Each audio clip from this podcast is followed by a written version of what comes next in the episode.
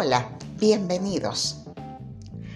Desde hace muchos miles de años, cuando el hombre formaba tribus y aldeas, observaba el cielo y es así que encontró algunas características muy similares en determinadas ocasiones en el firmamento.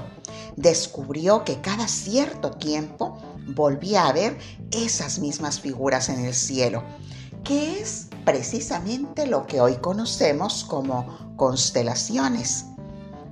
Y fue poco a poco poniéndoles nombres. A estos hombres observadores y estudiosos del cielo, al pasar del tiempo les fueron reconociendo de diversas formas. Por ejemplo, en las tribus eran llamados ancianos.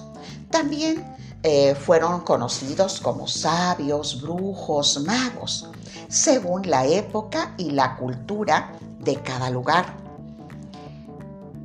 Es precisamente en la antigua Babilonia en donde nace lo que hoy conocemos y llamamos astrología.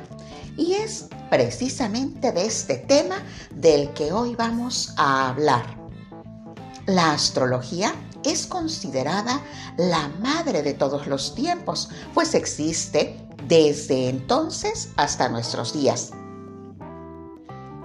El término astrología procede de dos vocablos. Por un lado tenemos astro, que significa estrella, y por el otro tenemos logos, que como todos sabemos significa estudio, de tal manera que la astrología en términos generales, es el estudio de las estrellas. Se trata de una herramienta basada en un cálculo matemático que sirve para comprender la vida a través del descubrimiento de nosotros mismos. Este estudio de astrología se basa en las leyes universales y sobre todo en un principio universal que reza, como es arriba, es abajo. Por lo tanto, la astrología es una herramienta que le permite al individuo autodescubrirse, conocer sus potencialidades para aprovecharlas en su propio beneficio y evolución. También es posible tomar conciencia a través de, este conocimiento de la astrología de nuestras limitaciones y de las sombras más profundas para poder traerlas a la luz de la conciencia, trabajar en ellas y entonces transformarnos mediante el uso del libre albedrío. La astrología es esa sabiduría antigua que ha prevalecido, como ya te decía, a través del tiempo y se encarga de estudiar la posición y el movimiento de los astros. Por su parte, una carta natal es un gráfico, es una fotografía del cielo que nos muestra el lugar exacto de los astros en el minuto preciso de nuestro nacimiento y de cada ser vivo en la tierra. La carta natal es un mapa de vida, es una ruta que nos permite conocer y entender la energía, el ritmo del cosmos y su influencia en cada individuo.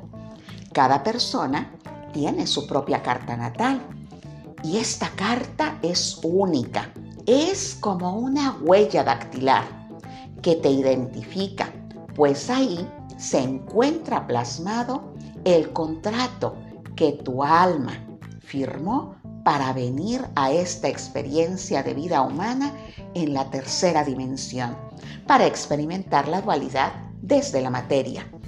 Normalmente, todos conocemos por nuestra fecha de nacimiento el signo al que pertenece o en el cual se encontraba el sol pero la carta natal es mucho más que eso. Para levantar este gráfico es eh, menester conocer la fecha, la hora y el lugar de nacimiento de esta persona que tiene el interés por descubrir este contrato del alma.